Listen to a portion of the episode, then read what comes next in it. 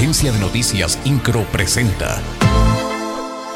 Resumen informativo. El Estado fortalece su hacienda aumentando el presupuesto en un 12.5% para el 2023. Así, Querétaro sigue construyendo un legado y va al siguiente nivel con responsabilidad financiera, ejerciendo un total de 51.636 millones de pesos. Además, establecieron recursos específicos para programas y apoyos para grupos originarios. Es así como el gobernador Mauricio Curi González, a través de la Secretaría de Finanzas, presentó la miscelánea fiscal y el paquete económico ante la 60 legislatura del Estado que se ejercerá y aplicará el 2023, siendo este de 51.636 millones de pesos, lo que significa 12.5% más que el año anterior.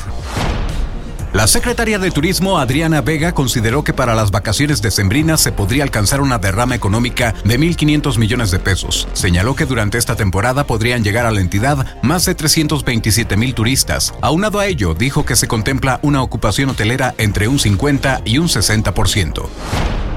La Fiscalía General del Estado ya hizo algunas peticiones al Poder Judicial del Estado de Querétaro para esclarecer los hechos de violencia registrados el pasado lunes, afirmó la magistrada presidenta del Tribunal Superior de Justicia, Mariela Poncevilla. Esto luego del ataque que sufrió la subcomandancia del Cerrito Colorado, la quema de un vehículo y la aparición de algunos mensajes. INCRO, Agencia de Noticias.